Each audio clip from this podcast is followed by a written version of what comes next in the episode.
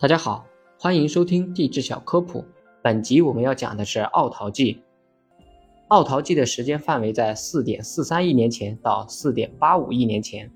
在奥陶纪时期，许多张裂的海盆使得古大陆劳伦西亚、波罗的、西伯利亚和冈瓦纳大陆分离开来，包括古大西洋隔开了波罗的和西伯利亚大陆。后来，古大西洋闭合时，形成了加里东山脉以及北阿尔山拉切亚山脉。还有古地中海把冈瓦纳大陆从波罗的亚和西伯利亚大陆分隔了开来，而巨大的古大洋则覆盖了当时大部分的北半球。奥陶纪的早中期继承了寒武纪的气候，气候较为温暖，海情广泛。温暖的海水把石灰岩和岩盐沉淀在了冈瓦纳大陆的赤道地区，主要是现在的澳洲、印度、中国和南极洲。奥陶纪晚期则进入了一个大冰期，冰原的厚度可达到三千米，覆盖了非洲的北部和中部的大部分地区，以及部分的南美洲亚马逊盆地地区。在奥陶纪中期，北美落基山脉地区出现了原始脊椎动物翼甲鱼类、星甲鱼和贤者鱼。在南半球的澳大利亚也出现了翼甲鱼类、海生无脊椎动物空前的发展，其中以比什、三叶虫。鹦鹉螺类和腕足类最为重要。珊瑚中自奥陶纪开始大量出现附体的珊瑚，虽说还较为原始，但已经能够形成小型的胶体。植物仍然是海生藻类为主，但是淡水植物根据推测，可能在奥陶纪也已经出现。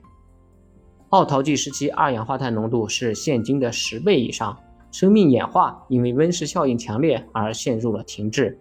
中晚奥陶氏时期，海水温度适中且稳定，生命积极繁衍竞争，种类快速增长，即奥陶纪生物大辐射。头足动物的角石占据着主要地位，代表性生物包括棘皮动物、苔藓动物、珊瑚虫、腕足动物、三叶虫、早期原始鱼类、甲胄鱼类等。这里可以看我附的图片，晚奥陶氏部分节肢动物可以暂时登陆寻找搁浅的动物。还有靠坚硬的头甲保护自己的甲胄鱼。随着海平面的下降，陆地面积增大，遗留在陆地的部分藻类适应了陆地生活，成为了最早登陆的生命。在距今4.4亿年前的奥陶纪末期，是地球史上第三大的物种灭绝事件，约85%的物种灭亡。古生物学家认为，这次物种灭绝是由全球气候变冷造成的。大约4.4亿年前。现在的撒哈拉所在的陆地曾经位于南极，当陆地汇集在极点附近时，容易造成厚厚的冰层。奥陶纪正是这样的情况，大片的冰川使得洋流和大气环流变冷，整个地球的温度都下降了，冰川锁住了水，海平面也降低了，原先丰富的沿海生物圈被破坏了，导致了百分之八十五的物种灭亡。感谢大家收听。如果想了解更多地质知识，欢迎收听我的其他专辑。